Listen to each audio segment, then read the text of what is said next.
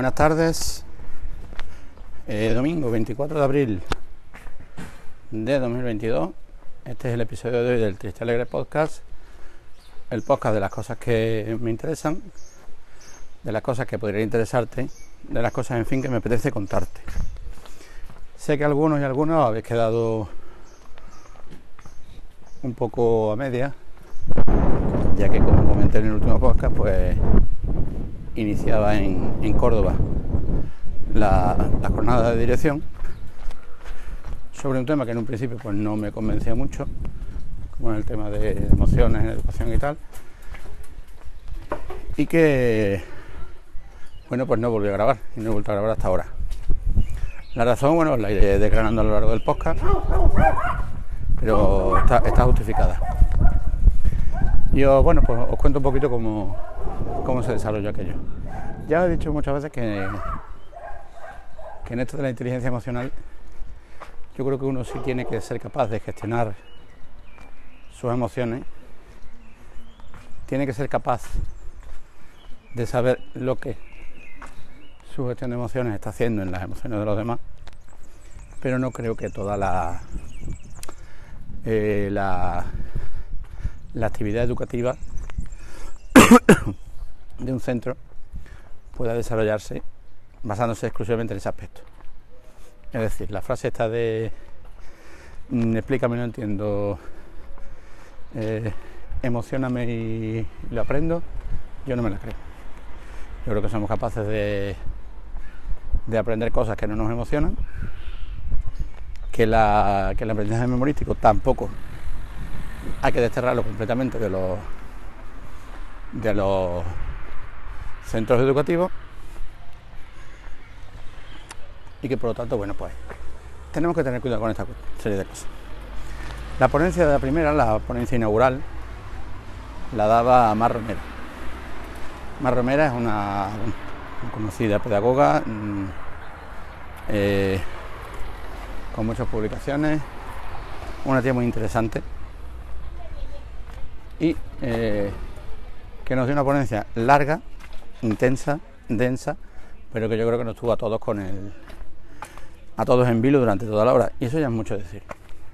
Eso ya es mucho decir, por sobre todo porque durante un tiempo importante del del, del, de la ponencia, de la conferencia, yo no estaba no estaba nada de acuerdo con lo que estaba diciendo. Eh, estaba basándose mucho en neurociencia, en lingüística, que es una ciencia a la que yo todavía no le doy el estatuto de ciencia como tal, porque, bueno, pues mm, eh, yo no soy nadie para dar estatuto de nada, desde luego. Eh, pero no creo que sea una ciencia en el aspecto de que, en el aspecto en el que yo mm, no sé qué resultados voy a obtener cuando uso sus, sus técnicas. Y habrá alumnado con el que vaya muy bien, habrá alumnado con el que no me funcione en absoluto. Con lo cual yo no puedo decir que eso sea una ciencia. Eh, me podría decir, pero es que la pedagogía o la psicología tampoco lo son. Mm, no exactamente, porque la pedagogía y la psicología sí van a patologías mucho más mm, que podemos aceptar de manera mucho más, más científica. En fin, paranoias mías. Eh, de hecho, son muchos los, los, estudios de neurociencia que se hacen últimamente y, y seré yo el que estoy equivocado. Pero bueno, me gustaron muchas cosas de las que Mar dijo, especialmente al principio y al final de, de la ponencia, no tanto cuando se puso en el aspecto más, más científico, entre comillas, de lo que estaba defendiendo. Pero por ejemplo, bueno, pues eh, en el aspecto vital, lo que, lo que definía, de cuando hay que hacer, uno tiene que hacer lo que le gusta con su vida, uno tiene que no dejarse cosas sin hacer porque te mueres y no sabes cuándo, así directamente dicho.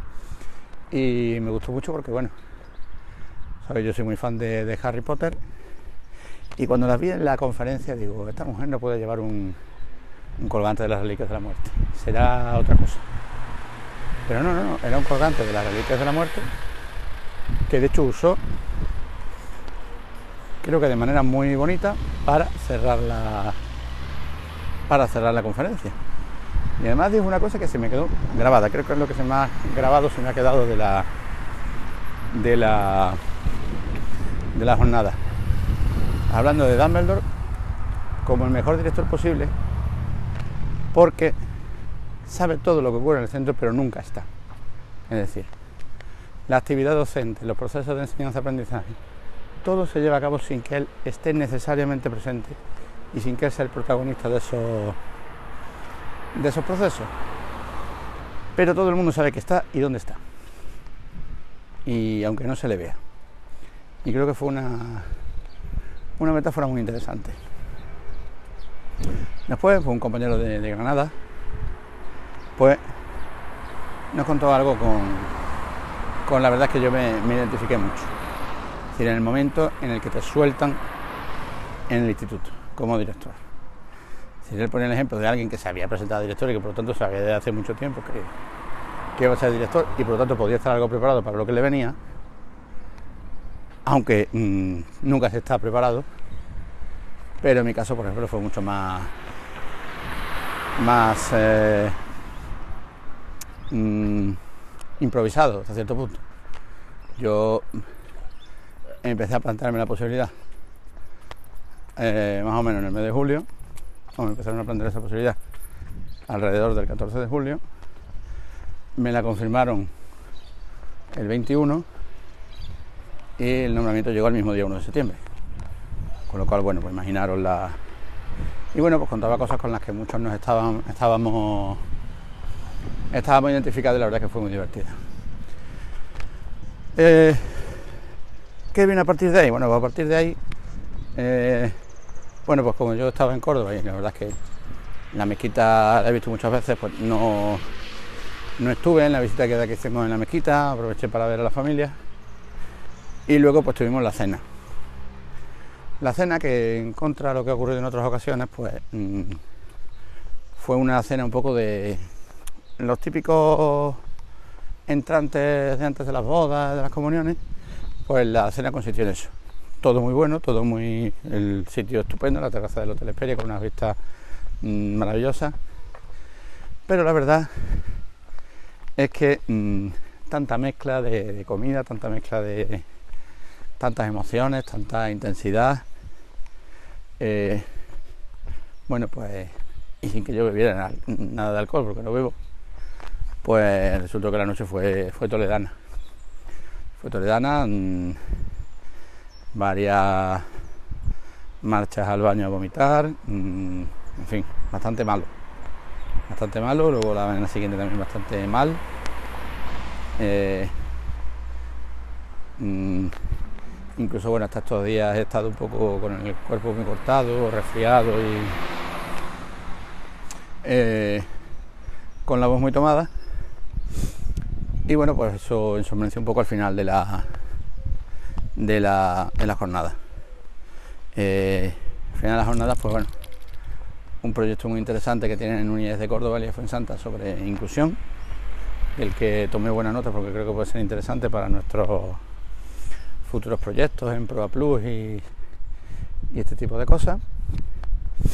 Y finalmente, pues una última conferencia mm, sobre la LOE, sobre lo que viene en la LOE, que a mí se me quedó un poquito corta. no corta porque fuera corta, que no lo fue en absoluto, pero sí que no nos dio mucha mucha certidumbre. Tampoco era el objetivo del ponente. De hecho, lo que venía a decir era que teníamos más incertidumbres que, qué seguridades con la, con la nueva ley. Y bueno, pues así finalizamos. Mm, curioso porque bueno, pues no estuve en el, en el instituto los primeros días de, de la finalización de, la obligatoriedad de la mascarilla. Y eh, ya está, bueno, pues ahí estuvimos. Eh, esa finalización de la obligatoriedad la hicimos en, en la jornada.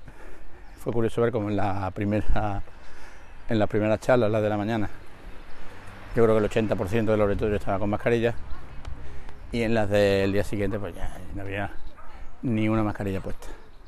Eh, al instituto volvió el viernes, mm, mucho profesorado con mascarilla, aún, eh, alumnado mucho menos, alumnado 30-35%, eh, profesorado mucho más.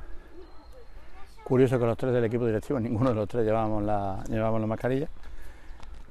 Y Bueno, pues simplemente eso. Se viene una semana complicada con muchas reuniones. Mañana claustro, consejo escolar.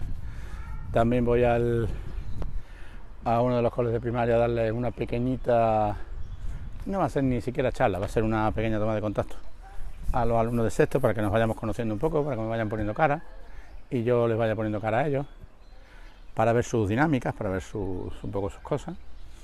Y bueno, pues intentaremos mantener un ritmo de grabación constante esta semana.